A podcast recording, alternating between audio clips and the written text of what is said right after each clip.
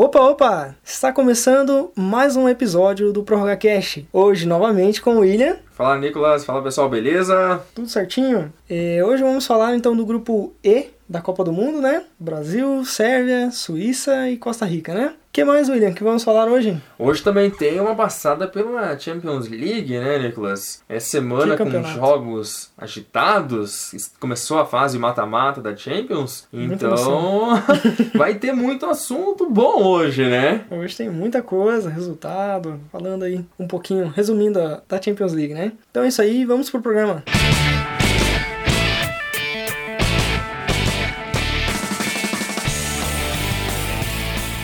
E antes de começar, falando um pouquinho do grupo E da Copa do Mundo, não esqueçam de nos acompanhar ali pelo Twitter, arroba ProrrogaCast, pelo nossos programas estão também no iTunes, no Spotify, SoundCloud. no SoundCloud. Manda também um e-mail ali, prorrogacast.gmail.com. Participe conosco no Facebook também. Isso. Estamos em quase todas as plataformas digitais, né?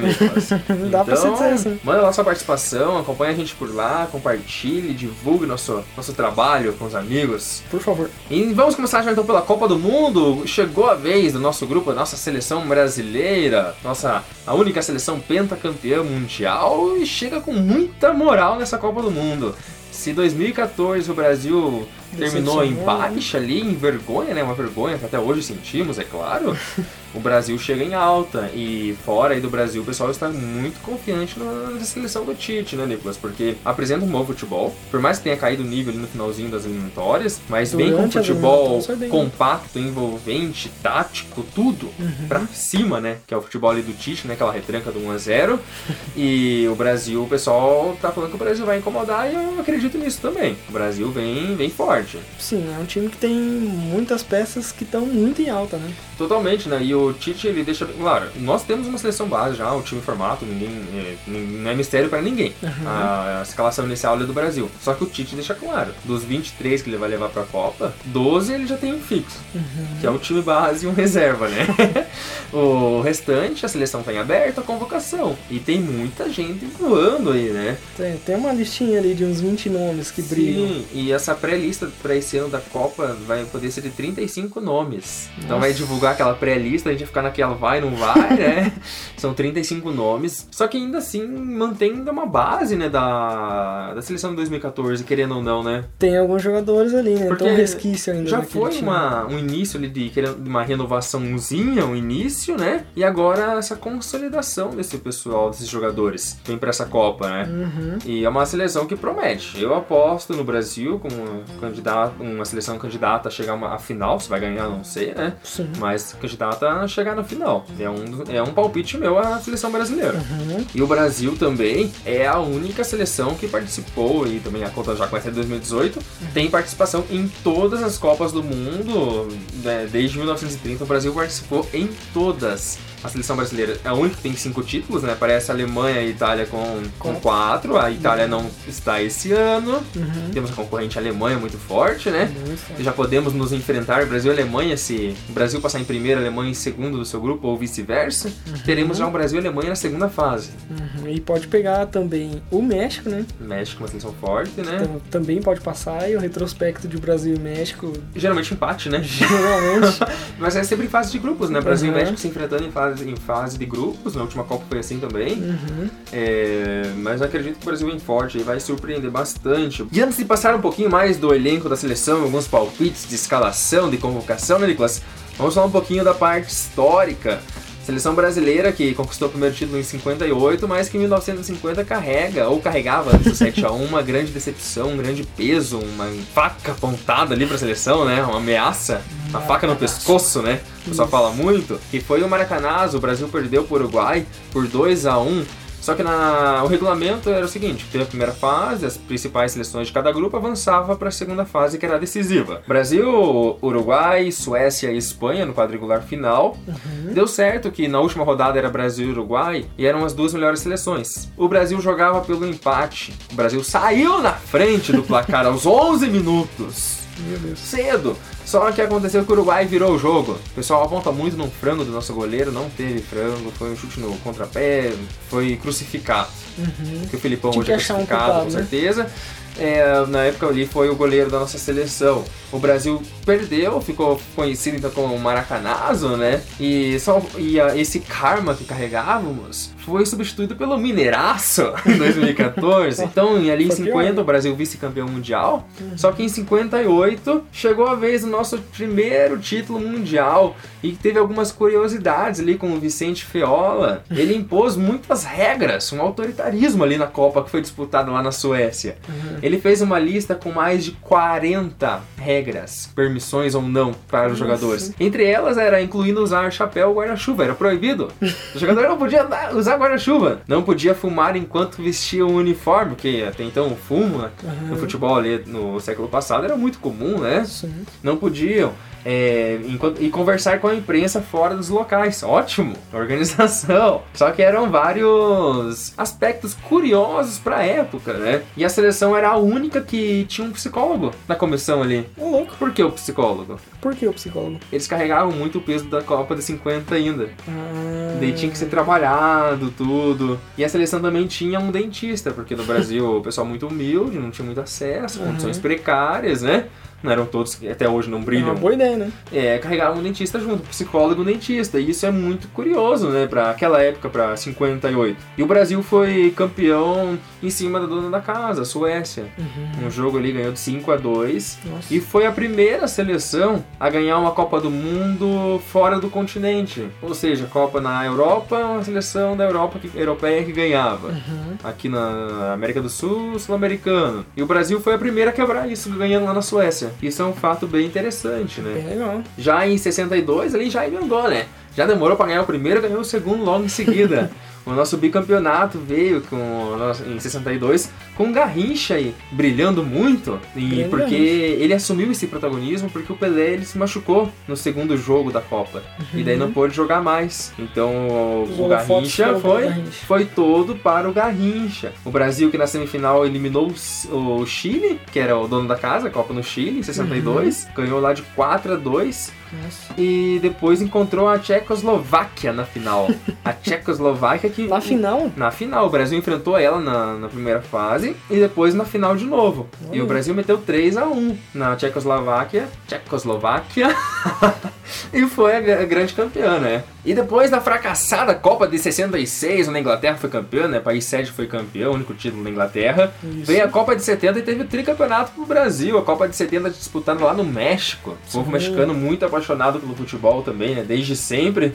O Brasil que fez uma campanha surpreendente, sim, foi muito bem nas eliminatórias. Muito. Ele ganhou todas as partidas de ida e volta, todas. Nossa. Marcou 23 gols, sofreu apenas dois sobre o comando ali, sob o comando do João Saldanha. Uhum. E a seleção né, naquela época era formada pelas bases dos times, né? Isso. O Brasil é, era representado pelo Botafogo, Cruzeiro e Santos. Essa era a base da seleção brasileira. E uma e se o pessoal for ver o esquema de hoje, é, entende as críticas porque o futebol brasileiro ficou muito fechado, ele perdeu aquela alegria. Isso. Formação do Brasil era 4-2-4. Meu Deus. Imagina isso, gente. Só dois no meio campo. Não, hoje em dia é loucura fazer isso. Era uma baita seleção, né? Que só tinha Pelé e Tostão no ataque, né? Jairzinho numa ponta, gente. Fraco. Djalma no zagueiro.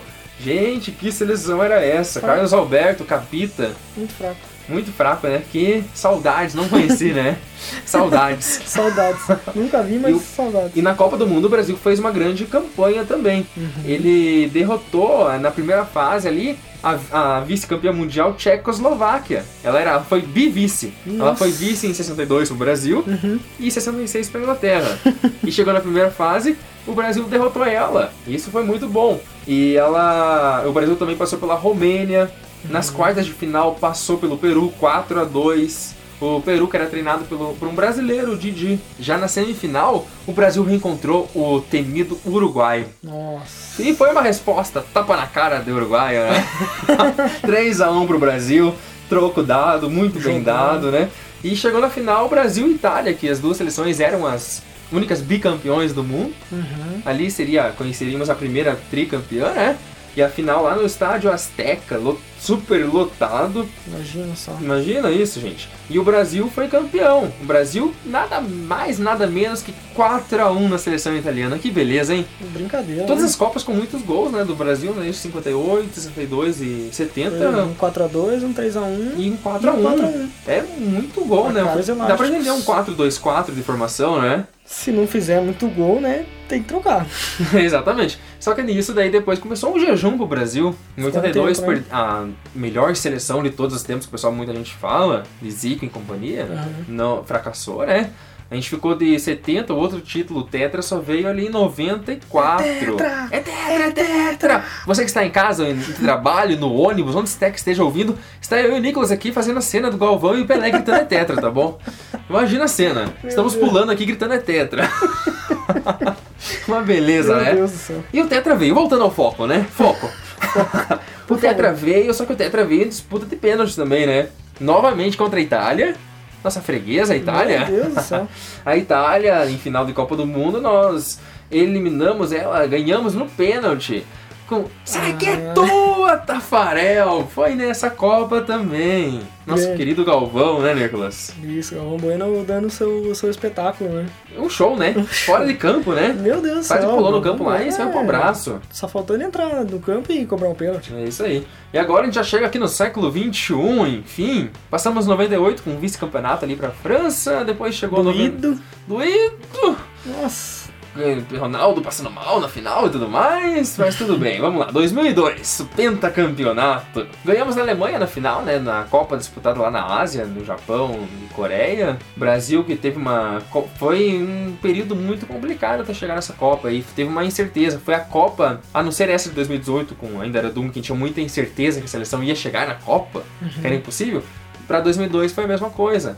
O Brasil teve no período de Copas ali, depois de 98, Luxemburgo, Candinho, Leão e Escolari, Felipão como técnicos. Grande, Felipe. Felipão conseguiu de última hora dar um Ajeitar, jeito na né? seleção pra ir pra Copa do Mundo. E o Ronaldo, ele tinha muita dúvida por causa de lesão que ele teve, Uhum. contusão ali. Ah, mas o elenco Ele- era bem fraquinho, né? Na época, né? Ronaldo, Nossa. Ronaldinho, Rivaldo. Rivaldo, Roberto Carlos, Cafu, Lúcio, Juan, Nossa Senhora. Marcos, né? Ó, Era uma seleção fraca demais. Só isso, Nossa. né? Só isso, né?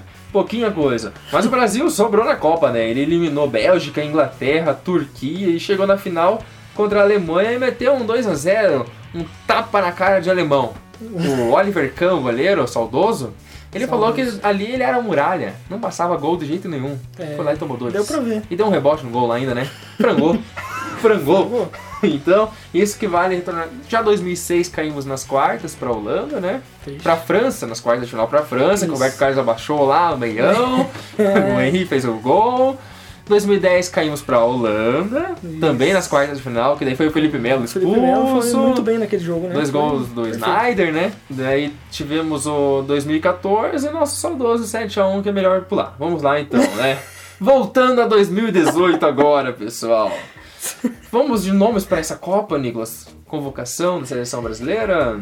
Então, a seleção, pelo menos na, na matéria em que eu achei, 17 nomes são dados como certos. Já 17 são, nomes já confirmados? Já são cotados como intocáveis, que são Alisson e Ederson. Alisson, sim, o Ederson. A dupla, André- né? Alisson titular, né? Já é declarado pelo Tite ali. É, eu fico em dúvida, Sim, eu acho o Ederson eu, tá em grande sim, na, momento na minha também. opinião, só que o Alisson tá sobrando agora. Ele tá Pois jogando é. muita bola, né?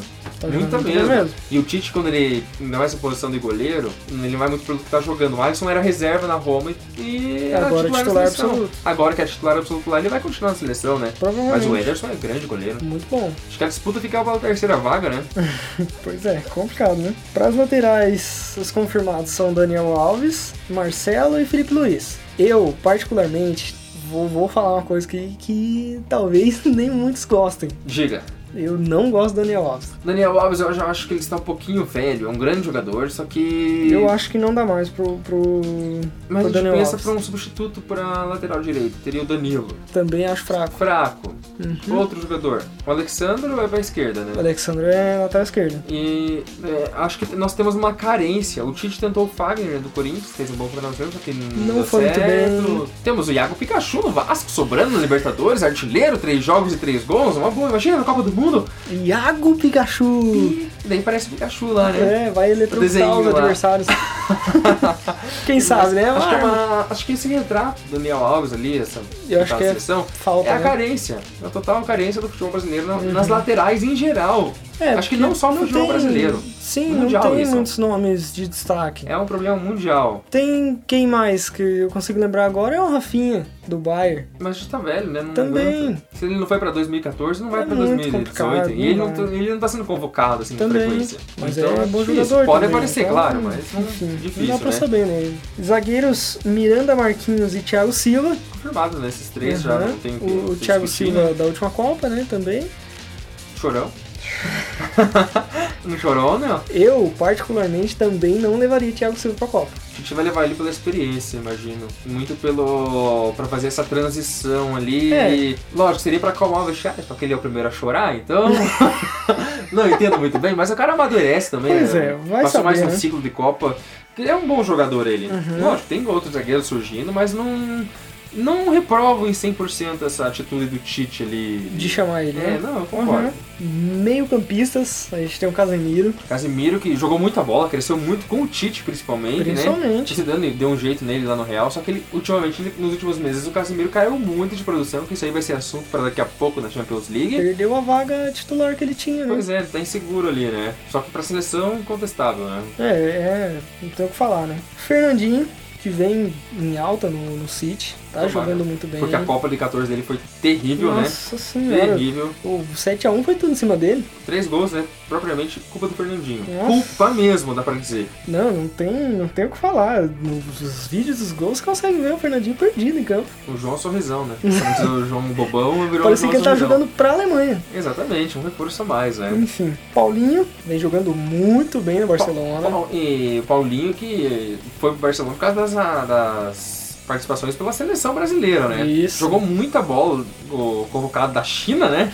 Paulinho, Renato Augusto e companhia. Isso. E o futebol que ele apresentou na seleção foi muito bom mesmo. Foi contestado o tempo todo, mas foi muito bom, pessoal. Uhum. Ele calou a boca do povo brasileiro. Nossa E o senhora. Barça foi lá, não perdeu tempo e comprou ele. E calou a boca dos barcelonenses. Sim, o Paulinho que não deu muito certo antes né, ali, né? No Tottenham. No Quando jogou no Tottenham, né? Tottenham, ele foi considerado o pior jogador. O pior, o pior da história, a pior contratação da história do Tottenham. E daí chega no Barcelona e acaba. Eu acho que muito isso porque é questão de posicionamento né, do Pode jogador em campo. também. O técnico não, ah, não consegue tirar o melhor jogador, ele não se Uhum. encaixou. É, sei lá, muitos fatores, né? Aham, Eu também, quando eu via a possibilidade dele ir pro Barcelona, fiquei, como assim? Até nas primeiras convocações né, do Tite a gente ficava, meu, Paulinho? só porque foi jogador dele no Corinthians, É. tá agora? Não, Só faltou chamar o Ralph também. duvido muito, hein? Ainda dá tempo. Ainda dá tempo. Ainda mais que voltou pro Corinthians agora, né? Exatamente. Enfim, temos Renato Augusto, que eu também vou falar aqui, que eu não né? vejo nada no Renato Augusto. Querendo ou não, ele joga alguma coisa. Eu acho que o que ele joga na seleção é muito em fator do grupo ali, do time que tá em campo. Aham. Que daí acaba chegando pra ele. Ele é um bom finalizador, só que pro meio campo eu acho ele já um jogador meio lento. E isso pode pesar numa Copa do Mundo. Uhum. Ritmo acelerado. Primeira fase até vai, só que a segunda em diante ali, o mata-mata, a gente quer ritmo. E é complicado, quero ver aguentar o tranco. O William, do Chelsea, não você. Não eu, mas o William o do, Chelsea. isso. Bom jogador, né? Bom pra compor jogador. elenco também, né? Ah, eu. É, ele não tem espaço ali, é muito difícil, é muito concorrido. Né? Ele, ele seria o 12 jogador, eu acredito. Daqueles 12 lá, ele é, Uhum. o, é o que vai entrar dentro do jogo. Você sabe que o William, se o Coutinho jogar um pouquinho mal ali. O William entra e já O William entra, o Renato Augusto joga mal, ou Oh, desabre Augusto- o time, tira o Paulinho. O Renato Augusto sempre tá mal. É, mas aí sempre entra o William, né? Vai que ele ganha essa posição.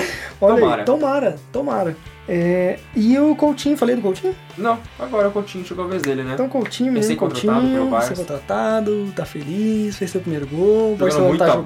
bola. O Barcelona tá jogando muita bola, né? Mais pra frente a gente vai falar mais um pouquinho também. No ataque, Neymar, Gabriel Jesus e Firmino. O meu medo do ataque, esses três incontestáveis, né? Tem que ver só a questão do Jesus, se ele chega com condições. Ele tá se recuperando de lesão, Uhum. até a Copa já esteja recuperada, mas tem que ver como ele vai voltar, né? É. É, o meu mas essa semana ele já vai. Acredito que essa semana já volte a jogar pelo. O meu medo para esse ataque é tem um nome. Uhum. Diego Souza.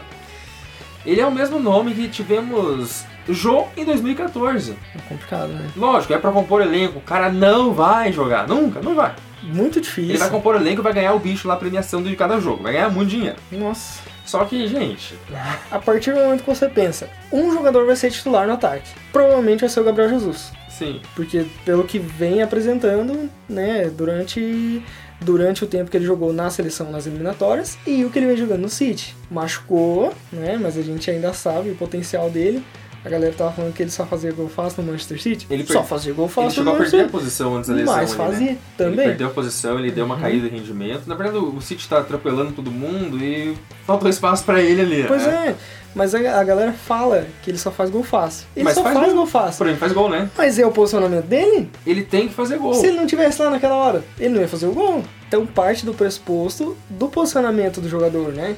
Ele é um jogador muito inteligente, ele finaliza muito bem também. Só que as peças que você tem ali, a, a bola chega muito fácil pra ele no ataque, e o que ele faz é empurrar pra dentro do gol. Tá certo? Sim, ele faz o papel dele. O papel do atacante é fazer gol. Uhum. Literalmente, não mais centroavante que é a posição dele, né? Isso. E o Firmino tá chegando. O Gabriel Jesus tá sentindo aqui, ó, fungando no cangote dele, Firmino. Sim, mas Tá o Firmino é um, jogando é um bom nome bola. pra quando o Jesus não estiver bem também, entra o Firmino. Claro. Até os dois, dependendo da circunstância da partida, pra colocar os dois jogando. Sim, dependendo da também. circunstância ali. E acho que são, esses são os nomes mesmo já dá pra dizer que estão Uhum. confirmados. É, o Firmino também é, é muito questão de momento, né? A titularidade. Então pode ser que no jogo o Gabriel Jesus não vá bem, o Firmino entre e faça um gol na próxima partida. Ele é titular. E Copa do Mundo sempre tem muito dessa. A seleção que começa não é a seleção que termina. Pois é. Ela vai se alterando. Querendo Sim. não, tem um peso diferente pro jogador. Não é todo jogador que consegue receber essa, essa pressão de um jeito positivo, transformar ela em algo bom. Uhum. Muitos acabam carregando um grande peso nas costas que acaba prejudicando o time. Uhum. O, o time total, né? E como são só sete partidas pra ser campeão, o técnico tem que fazer de tudo ali pra tentar mudar. Pois é, São se só não sete tá jogos. dando certo, você tem que mexer. É uma Copa do Mundo, um título mundial resumido em sete partidas. Uhum. São 19 jogos pra chegar na Copa e 7 pra decidir ela. E agora vamos falar então dos, dos 20 nomes que brigam por vagas. né? Os mais cotados, né?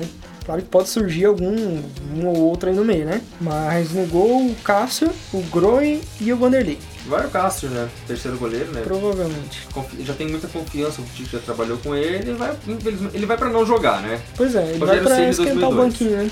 E vai ganhar o bicho do jogo Pra lá. ganhar o bicho do jogo, pra ganhar uma graninha que tá precisando, né? Tá, nossa. Nas laterais, nomes que a gente já citou, né? Foi o Danilo, o Fagner e tem o Fabinho, que ele joga como lateral e joga também como volante. Mônaco, né? Mônaco, isso. Fabinho, olha, Ele jogando de volante é um bom jogador. lateral não. De lateral eu acho que é muito lento. Talvez pela polivalência dele, o Seja um trunfo, pode- né? Sim, tem que ter um jogador polivalente. Só que não vejo o, Fabinho nas primeiras cotações aí É bem pra difícil. Copa. Uhum. Para zagueiros, o Jeromel, o Gil e o Gemerson. É, o próprio Gemerson, ele meio que tá perdendo um pouco dessa posição dele. Uhum. O Jeromel cresceu muito, né? Já tem os três meio que confirmados: é o Miranda, o Thiago Silva e Marquinhos, né? Isso. São cinco zagueiros que vão pra Copa, geralmente. Uhum. Então tem esses três agora brigando por duas vagas. Complicado. Dependendo do Jeromel como ele chega, ele terminou o ano muito em alta com o Grêmio. Vai ser cotado por- até pela pressão popular. Uhum. O Jeromel vai. E é um jogador experiente também. Daí fica essa questão do Gemerson. Tenho minhas dúvidas se ele vai ter vaga nessa Copa do Mundo. Jogador muito jovem ainda, Uhum. acho que 23, 24 anos. É, o Gemerson é bem próxima, novo. pra próxima Copa já é uma das certeza, dá pra dizer assim, né? Pra 2022. Bem provável. Só que sim. pra essa é difícil ainda. Uhum. Meio campistas, temos o Arthur, Do Grêmio, né? do Grêmio, o Douglas Costa, da Juventus, o Fred, do Shakhtar, o Juliano, do Fenerbahçe, o Lucas Lima, do Palmeiras e o Talisca, do Besiktas. É, o próprio que ele explodiu do nada e deu uma sumida também, Uhum, né? Agora que ele tá voltando, que o Besiktas tá no, na Champions também, né? Tá, na, tá nas oitavas ali pra enfrentar Isso. o Bayern, né? Só que é meio complicado. Meio campo é a posição que mais tem jogador pra Copa, porque até entram os volantes e Uhum. os, os meias ofensivos, né? E, então tem que ter muito uh, o número de jogador, muita opção para o Tite, tem questão de variação. Uhum, É, o, o Talisca, ele joga pela meia, mas É mais, um atacante, eu falei, é mais um atacante ele é um do que atacante meia, né? também. Ele é Uhum. mais um atacante do que meia, né? E ele é assim. habilidoso, chuta bem, é que- alto. Não tem espaço na seleção, né? É, Vai- é, tá ele não vai, um ele não vai ser a primeira opção do técnico no banco de reserva. Muito difícil, muito difícil. E o próprio. Daí no, o Tyson entra no ataque, né? É, o Tyson acho que ele joga mais pela, pela beirada ali, né? Pelos pontos, né? O Tyson, né? O novo Messi, né? É, novo velho Messi, né? Tem seus 30 Messi. anos já. Tyson já está bem. o- Só o Tite insiste no Tyson, né? Pois é, não, Não não tenho o que ver no, Não no consigo, Tyson. eu tento analisar, pesquisar, olhar Uhum. alguma coisa aí, só que não me convence a entrada do Tyson numa seleção brasileira. É, o outro que se escondeu também é o Juliano, né? Tá no Fenerbahçe, mas tá escondidinho ali. Pois é, né? que ele- do Grêmio ele foi pro Zenit, né? Do Zenit ele foi pro Fenerbahçe. Isso. Já tava escondido no Zenit e agora tá mais escondido Então, no mas Fenerbahçe. é um nome um meio fictivo ali, né? Eu Porque- prefiro ele do que o Renato, Renato Augusto. Sim, é mais um nome pra compor junto, né? Uhum. Acredito que ele vai pra Copa, sim. Tem questão, às vezes, de lesão, suspensão O- do cartão, porque na Copa são dois cartões amarelos em suspensão já de um jogo. Uhum. E pra tomar cartão em Copa do Mundo é uma coisa mais fácil do mundo. O Douglas Costa é um jogador que eu gosto bastante e que eu acho que devia já estar na lista de. É que ele caiu muito, né? A performance dele em campo, né? Mas ele é um jogador né? que pode decidir muito Foi rápido. pra Juventus, né? Tá na Tá na Juventus. Juventus, é do Bayern, foi pra Juventus, tava sem espaço no Bayern. Uhum. Tá tentando reencontrar aquele início promissor dele, mas... É, Ele é um jogador de muita velocidade e de muito drible. E ele Ele- chuta muito forte Ele também. que se perde, mas não tem... não- também não estão nas primeiras listas aí, nas mais cotadas pra ir uma Copa do Mundo, É né? complicado, mas tá, tá Quem sabe, né? tentando, Tem, vamos dizer, estamos em fevereiro, temos seis meses da Copa, a convocação sai em maio, então três, três meses pra... Tem mais, o- tem mais a Champions ainda, né? Que vai aí, ter né? os seus jogos, então ele vai ter tempo pra mostrar o, o futebol, né? No ataque, Diego Souza, que já foi comentado, tem o Tyson também, que a gente já comentou um pouquinho, o Dudu do Palmeiras, o Malcolm do Bordeaux e o William José do Real Sociedade. Essa acho que é a posição mais carente, né? Pra composição, não pra jogo. Uhum, Pra time titular, que já tem os fixos lá, o Jesus, Neymar, né?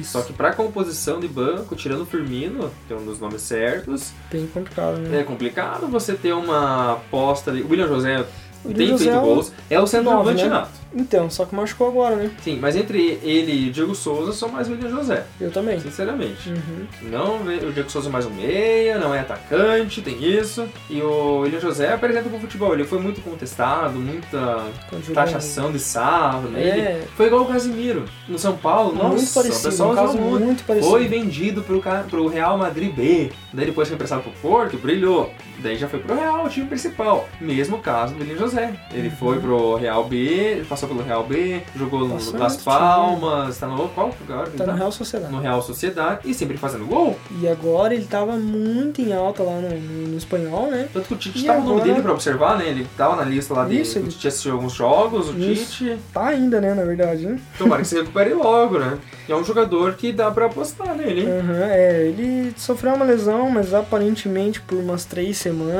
Ah, é jogo rápido então. É questão. Tomara, né? A gente espera que seja, né? Antes ali de março já tá de volta. Que é um jogador que talvez possa fazer falta, né? No, no banco de reservas ali. É um jogador alto, forte, tem o seu, seu chute muito bom também. É um jogador que pode fazer a diferença ali no ataque. Precisando de um, de um camisa 9 mais cabeça de área, né? É isso aí então, Nicolas. Agora vamos falar da Costa Rica, segunda seleção integrante desse grupo do Brasil.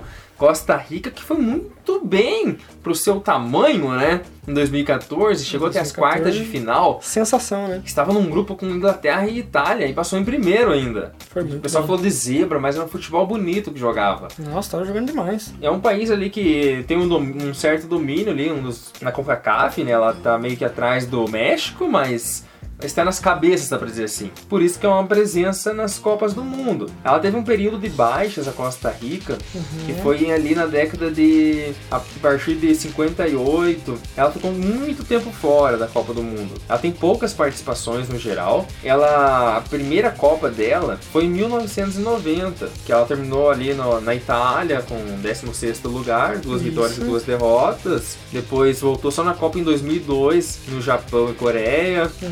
É, eliminado nas 2006. fases de grupo, 2006 na Alemanha fase de grupos também. Daí aqui em 2014 que ela foi para as quartas de final. Foi incrível, né, cara? Então dá pra dizer assim que é uma seleção que pode surpreender nesse grupo? Provavelmente. Provável, lá da Suíça ali, Uhum. grande jogo. A Sérvia fica um pouquinho atrás, mas também não dá pra deixar passar batida. Mas é, esse grupo ele, a gente classifica ele como fácil pro Brasil. Mas para as outras três é uma guerra, né? Para as outras três vai ser jogo interessante, cara. Vai ser jogo legal de E ver. eu acho que saldo de gols vai contar muito nessa Copa.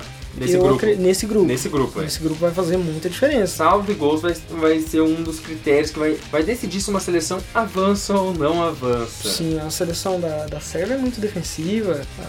A, A Suíça mais ainda, né? Retranca total. É, a Suíça tem algumas outras armas um pouco, um pouco mais conhecidas, né? Jogadores um pouco mais conhecidos também. Então é um time que oferece muito risco ofensivo. A seleção da Costa Rica é um time do coletivo, né? Tem ali o seu principal jogador, eu acho que o Navas, né, no gol. Sem, sem sombra de dúvidas, né? Um Fez uma grande Copa Bom, 2014, nossa, né? incrível Copa. Não foi à toa que ele foi pro Real Madrid, né? Tem também o, o Brian Ruiz, esse que eu tava tentando lembrar, que é um meio campo muito bom. É, foi uma das principais armas, inclusive, da Costa Rica em 2014. Tem também o Campbell, que também já passou pelo, pelo Arsenal, se eu não me engano. Grandes jogadores, né? Sim, são jogadores que, que fazem a diferença ali. É um time muito coletivo, né? Sim, é, um, é exato. É um time pra chegar umas quartas de final, onde chegou em 2014. É, não, Se vai repetir esse sucesso, não sabemos. Uhum. Mas é uma.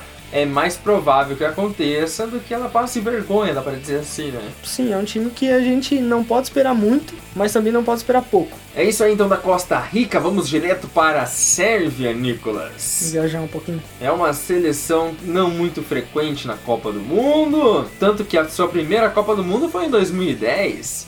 A Isso. Sérvia, que era antes representada pela Iugoslávia, né? Depois teve a separação. Em 2010, na África do Sul, ela foi a sua primeira Copa com seleção independente. Não correspondeu às expectativas. Foi eliminada ainda nas- na fase de grupos, na primeira fase, a Sérvia. Uhum. Mas ela, ela, o que ela acabou é, surpreendendo a todos nessa primeira fase, em 2010, foi que a Sérvia venceu a Alemanha. A Alemanha que chegou Toda numa semifinal, Alemanha. né? A Alemanha chegou até a semifinal na Copa de 2010. Para aquele momento, a vitória foi muito importante para a Sérvia, né? Provavelmente deve ter dado um, um ânimo ali para a seleção, né? Mas infelizmente não, não conseguiu refletir isso pro resto da Copa. Né? Exatamente, em 2014 ali a Sérvia não conseguiu chegar no Brasil. Uhum. É, teve alguns probleminhas em questão de violência em, com torcida e tudo mais nas eliminatórias para a Eurocopa em 2016, ali no duelo com a Albânia que ela ganhou, mas Isso. foi punida, né? Uhum. Daí ela acabou perdendo os pontos para a Albânia, E perdeu o mando de campo. e também, perdeu o né? mando de campo, foi jogo fechado, sem público, bem complicado. Uhum. E a Sérvia, que tem uma seleção ali de muitos desconhecidos pra gente, né? Jogadores não muito, não muito frequentes na mídia, né, Nicolas? Que eu conheço é o Matic. Só? Matic e o Savic. Os dois, né? O Mitrovic também é um bom atacante. Vem fazendo muitos gols. Pelo. Newcastle, né? Isso. Importante dizer também que o próprio técnico da seleção da Sérvia, ele considera a seleção brasileira com uma ampla vantagem nesse grupo, como a gente também enxerga, né?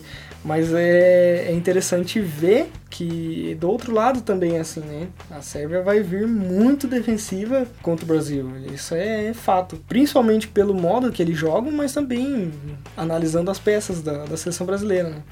Sim, é uma seleção que vai jogar nesse grupo pra defesa, né? Sim. Se defender, arriscar. Ela vai, vai buscar a sorte, né? Uhum. Não tem aquela pressão de avançar de fase, a Sérvia. Mas lógico que ela tá na Copa do Mundo, ela quer fazer chegar longe. Claro. Toda seleção, as 32 tem esse Sonho, pensamento, né? Todas pensam que se estão numa Copa do Mundo aqui, Tem estão que dar entre melhor, né? melhores. Então a Sérvia tem uma chance? Tudo depende. A gente não sabe o futebol. Vai que é.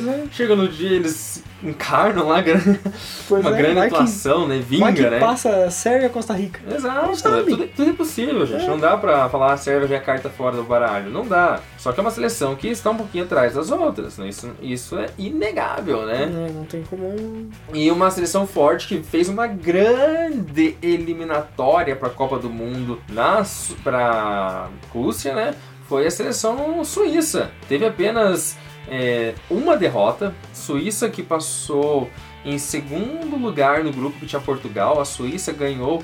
To- é, só perdeu um jogo para Portugal, que foi o último, que foi no Isso. jogo que elas decidiram, as duas seleções, quem passaria em primeiro, Uhum. cada uma ganhou uma no confronto direto. Portugal levou a melhor no saldo de gols. Uhum. Essa foi a única diferença. A Suíça, então, dá pra dizer que só teve vitórias nas eliminatórias. É, foi- foram 10 vitórias, um empate e uma derrota. né? Sim, campanha irretocável, né? 24 gols e 7 gols E sofridos. mesmo assim foi pra repescagem, né? Nossa, complicado. Imagina, só que deu sorte que passou na repescagem, chega muito forte, assim, com muita, não muito forte, com muita expectativa. Uhum. A Suíça, na minha visão, ela chega com a expectativa que nós tínhamos com a Bélgica em 2014. Isso. A mesma, mesmo pensamento, né? Uhum. E a Suíça sempre foi muito caracterizada como uma seleção com grande consistência defensiva, a Suíça. Uhum. Uma defesa muito forte mesmo. Tanto que ela teve a proeza em 2016 em 2006 Isso é um fato curioso. né? de ser eliminada da Copa do Mundo sem sofrer nenhum gol. Pensa, é possível algo disso, Nicolas? O que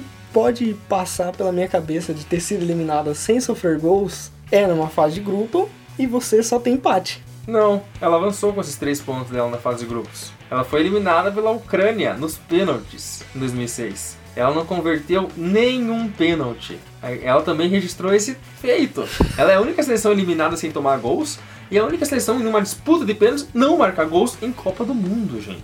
A Suíça então tem uma grande defesa e um, pior- e um péssimo ataque, Meu assim? Deus do céu. São opostos, Mas né? que ano foi isso? 2006, 12 anos atrás. É complicado, hein? Lá na Copa da Alemanha, 2006. Nossa, eu achei que fazia muito tempo, mas tá pertinho. Mas desde sempre a Suíça nunca de sofrer tantos gols. Uhum. Eles em 2010, eles ganharam da seleção campeã mundial, que era a a Espanha, ela viria a ser a campeã. Uhum. Na fase de grupos, a Suíça ganhou de 1 a 0 da Espanha. Da Espanha. Todo mundo, a Espanha não foi campeã invicta em 2010. Tem esse detalhe.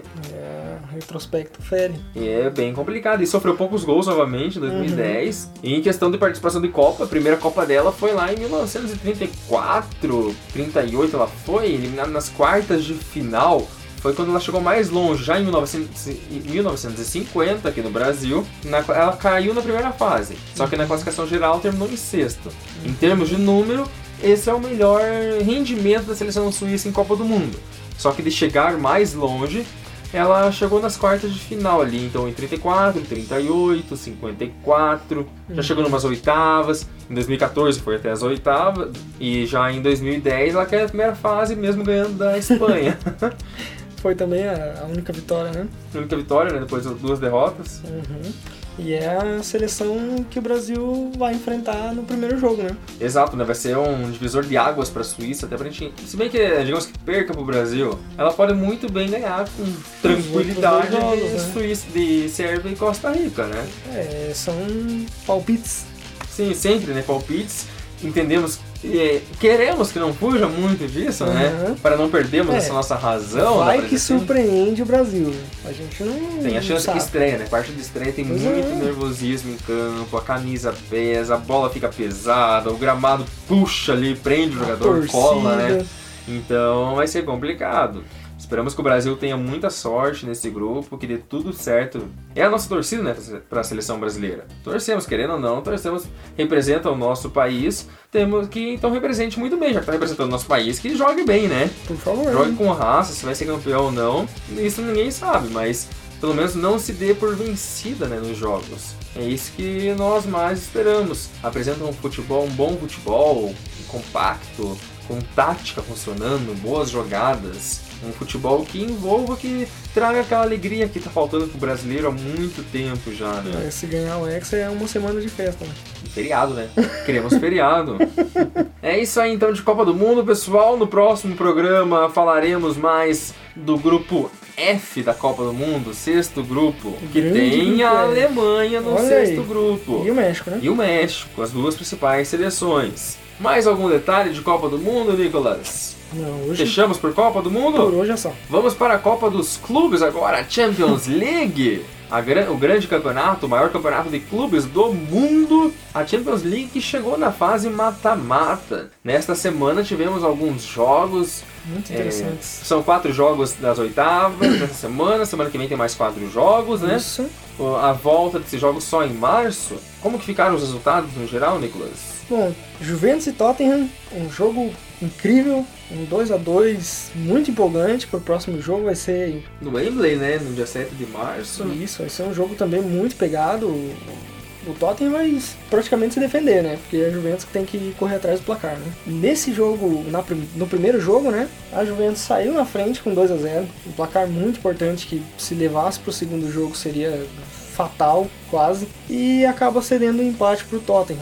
Com gols de Harry Kane e Eriksen. O Harry Kane que não para de fazer gol, né? Uma máquina de fazer gols. E também o Higuaín, que a gente já falou alguns programas passados, né? No Vem último, inclusive, né? Isso, isso, verdade. E vem jogando tudo. Vem jogando tudo na Juventus. Perdeu um pênalti, né? Mas tudo bem, né? Ah, mas ele fez dois, Dois gols, gols. né? Pode errar um pênalti, gente. Meu Deus. Fez falta. É, se for pensar por esse lado, não fez falta, mas ainda no jogo de volta ele vai ter a oportunidade de mostrar fora de casa, né, mais uma vez que ele é um grande jogador. Um outro jogo, né, que foi fácil, fácil. O caminhão do Manchester City passou em cima do Basel sem buzinar, sem nada, sem respeito. Foi na casa dos caras e me mete um 4 a 0 Muito bom, né? Pra um jogo de segunda fase, de oitavas de final de Muito Champions bom. League. Muito bom, né? Destaque pro Gundogan, fazendo dois gols, ajeitando o meio ali. É um jogador muito importante no meio de campo. É um jogador que também provavelmente vai pra Copa. É um jogador sensacional, né?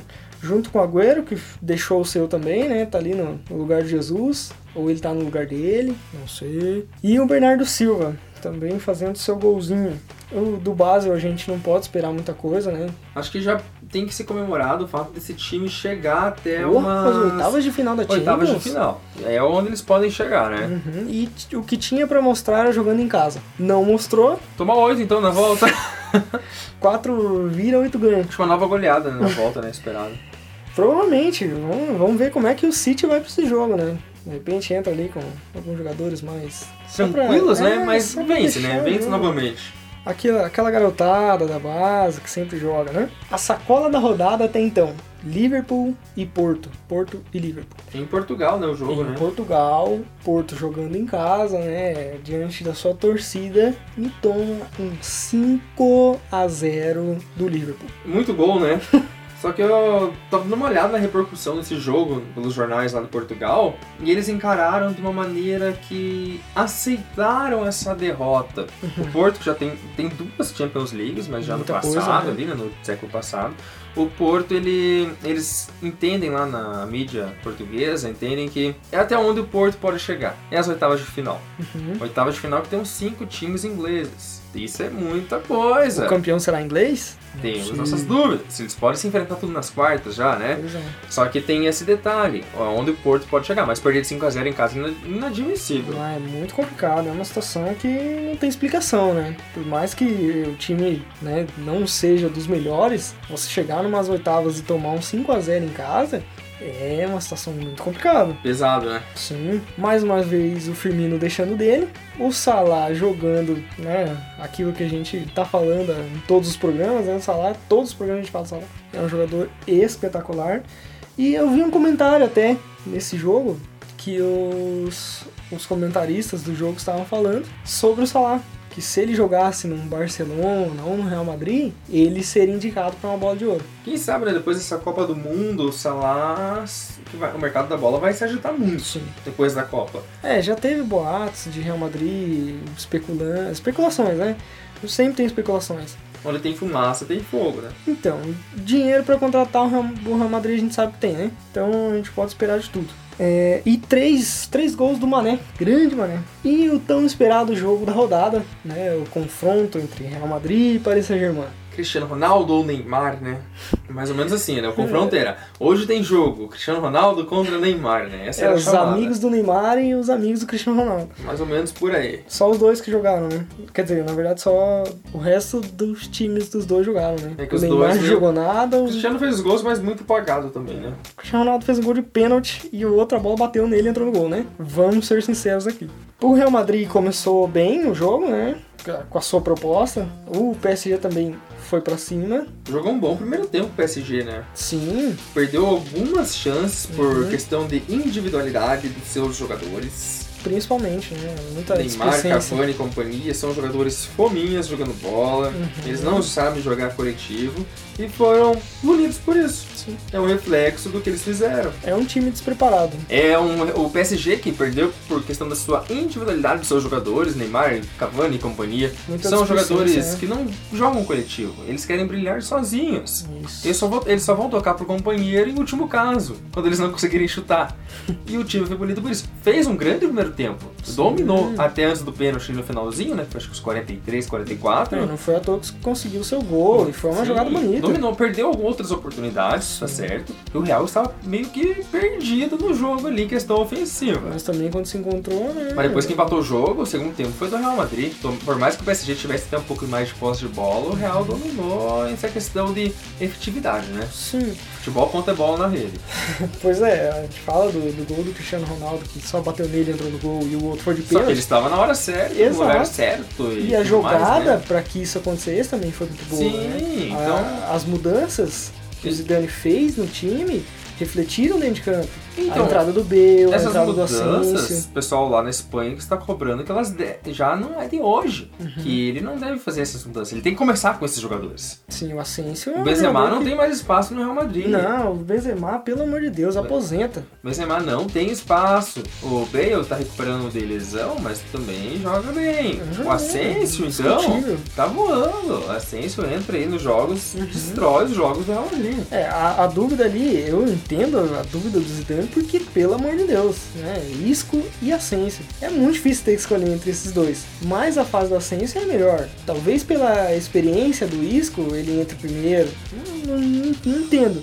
Mas o, o Asensio vem jogando muita bola e é indiscutível. Então, como a gente já falou também dos gols, né? Dois do Ronaldo e um do Marcelo. O Marcelo jogou muito bem. Marcelo fazendo gol, marcando, correndo, até que enfim, fazia um tempo que eu já não vi ele jogando desse jeito. O Real Madrid jogando desse jeito, né? Porque vem muito mal na, na La Liga, né? E agora recuperando seu futebol na Champions, de repente deu um ânimo novo. Chega né? nessa fase a camisa pesa, querendo ou não, a camisa pesa mesmo. E o Real Uhum. Madrid tem a experiência de jogar. Esse grupo tem, é um grupo que não, não mudou muito nos É. últimos anos. Vem conquistando é, a Liga dos Campeões uma atrás da outra. Tá em busca da sua. né? Sim, tá em busca da sua ter, décima terceira já. É 12 muito. Champions nas costas. O Paris tem quantas? Nenhuma. O Paris Saint-Germain não tem Champions League. O pessoal falava que era um jogo com 12 títulos mundiais em campo. Mas os 12 do Real Madrid. Então é complicado, né? Paris Uhum. ainda busca seu espaço, gasta mais. gasta 800 milhões de reais no jogador só e. Não reflete o isso, resto, porque né? ele consegue abrir 14 pontos no campeonato francês, no poderoso campeonato francês. grande, competitivíssimo campeonato francês. E é um, é um time despreparado. É um time que não tem bagagem pra, pra Champions League. Essa é a palavra, bagagem. É uma coisa que falta pro, pro PSG e é uma coisa que falta pro técnico. Não tem um técnico à altura do time, não, Não tem um goleiro né? à altura. Não, que é o negócio que a gente tá conversando antes de, de porra, antes do meio do, do segundo tempo, me tira o, o principal atacante, o cabeça de área, pra pôr um lateral. finalizador, né? A bola chega, né? Uma bola. E por mais que a entrada do lateral tenha dado um pouco mais de consistência, marcação, é muito cedo pra você abdicar do ataque. Mas né? não fa 20 mas minutos de falhou jogo, né? também. Entrou um lateral, entrou mais um defensor, só que tomou dois gols depois disso. Dois gols. E E lá o que, no que final adiantou? do... E dois gols já no final da partida, que era um momento já pra estar bem alerta, né? Segurando um empate, que é um grande resultado contra o Real no Bernabéu. Sofrer dois gols meio que consecutivos ali, foi um gol atrás do outro. Aham. Ali a, a- eliminação provavelmente do PSG ficou nesse jogo ali, nesses, Uhum. nesses dois gols sofridos. Eu não acredito que consiga reverter esse placar. Não é impossível. Não, Bem possível claro. não é. A gente viu ano passado. Sim, abriu Barcelona. 4x0 do Barça, tomou depois, Pelo né? amor de Deus, o que, que foi aquele jogo? Já o. Então fica a nossa dúvida. Mas o PSG tem a chance, só que se continuar com esse pensamento aí para a próxima temporada, 2018-2019, o time acho que vai no mercado novamente, né? Vai fechar bem. Só que tem que acertar, né? Não tem mais espaço para erro no PSG. Para complementar então essa rodada da Champions League, né, a rodada de ida, teremos Sevilha e Manchester United na quarta-feira, juntamente com Shakhtar Donetsk e Roma. Na terça-feira teremos dois jogos também, né? Chelsea e Barcelona, que é o, o grande jogo dessa semana, né? E Bayern Munique e Besiktas. E aí, William, o que você espera desses jogos? É, então, começando pelos jogos de terça-feira, Chelsea e Barça, né, o grande jogo da semana. Com certeza. Um jogo em aberto, mas ainda acho que o Barça pronto ali Uhum. na. O Chelsea tá numa crise, questão do técnico ali, tem uma crise, né? Uhum. É, eu acho que dá um Barcelona. Bayern e Besiktas Bayern, tranquilo. E Sevilha e Manchester United. Sevilha é muito forte em casa. O Manchester United não é tanto assim fora de casa, longe da Uhum. Inglaterra. Acredito no empate ali, um a um, maroto. Já Shakhtar Donetsk e Roma totalmente aberto, mas que a Roma acho que leva um pouquinho de vantagem no final. Também acho. E o Bayern também, né? O Bayern jogando fora de casa contra o Besiktas. A, a ida é em casa. Ah, A ida na Alemanha. Verdade, tá certo. Então, jogando ao lado da torcida ali, eu acho a que vantagem, tem, né? tem tudo pra fazer um placar ali. Pra garantir a classificação, É, né? talvez não tão elástico, mas um placar que depois é só garantir lá, entendeu? É, Exatamente. vai ser, não vai ter grandes problemas, eu acho. É, você tem alguma previsão pra Champions League? De campeão, Isso pode ser de campeão de final. É complicado, né? Porque dá pra dizer que ali um finalista pode sair desse confronto entre Real e PSG. Só que na próxima fase, as quartas de final, é sorteio de novo dos Uhum. confrontos. Então dá pra cair um Real e Barça, PSG e Barça, um Manchester City que tá muito forte contra o Real Madrid. Então acho que tá muito em aberto. O City vem muito forte. Uhum. O Guardiola agora parece que engrenou. O primeiro ano foi de estudos, agora É, está não, dando resultado, City- né? Não falta muito ainda pra acabar a- a Premier League, mas o City é campeão. Antecipado, né? Bem Nossa, antecipado. Dá pra falar já que é campeão, não tem como. então é difícil a gente arriscar porque são grandes times, né? Temos Uhum. times, é, cinco times ingleses nessa fase já das oitavas. Isso não Uhum. era nada comum, na verdade. É, o meu principal palpite, eu tenho o meu, o meu palpite principal, que é o campeão, mas eu não vou falar. Ah, tá. Agora fala, né? Não, não vou falar. Mas eu acho que na final a gente vai ter um inglês e um espanhol. Essa, Esse é o meu palpite que eu vou falar. Dos 16 times dessas oitavas de final, oito, metade são ingleses e espanhol, né? Parar pra contar, né? Temos Então. três espanhóis e cinco ingleses. Exato. Ah, a chance é, o que eu grande, né? Então já ia esperar, né? São É, bons jogos sempre, fazer. né? Até o jogo mais afastado de todos seria um Shakhtar Donetsk e Roma. É um jogo bom de assistir, né? É um futebol bom, pessoal envolvente. Isso. É legal acompanhar, vale a pena. Lembrando que esses jogos já são 5h45, não é mais 5h45, é 4h45 porque acaba o horário de verão. Muito triste que eu não vou poder assistir. Então vai dar pro pessoal, o pessoal que chega mais cedo do trabalho, não trabalha, tá em casa, vai conseguir assistir ali na telinha, né? Vai passar na TV aberta, TV fechada, na Muito internet. triste. Não Tem algumas formas, né? Não quero nem saber, não vou assistir também, não quero nem saber. É isso aí, pessoal. Não esqueçam então aquele recadinho básico. Siga a gente lá no Twitter, arroba ProrrogaCast, Facebook, no Gmail. Manda um e-mail lá pra gente, uma participação. Não quer mandar pela rede social? Manda no e-mail. É prorrogacast.gmail.com Nossos episódios, né, Nicolas? Isso. Estão disponíveis no SoundCloud, no iTunes No e no Spotify. Então compartilha aí com geral, manda o link lá, aquele link ousado no grupo do WhatsApp, né? Por favor. Espalha com a galera e participa com a gente, manda a participação. Recebemos algumas, alguns recadinhos já, valeu a todos que participaram. Em breve vocês estarão junto conosco nesses programas. Por favor, pra ver. com a gente. O próximo é sobre o grupo F da Copa e vem mais Champions League por aí. Isso, a gente vai trazer mais detalhadinho também, que nem a gente fez essa semana, né? Com os jogos dessa, dessa rodada ainda. E eu acho que é isso aí, né, William? Fechou, né? Fechou. Fechou. Valeu, pessoal. Valeu, até mais.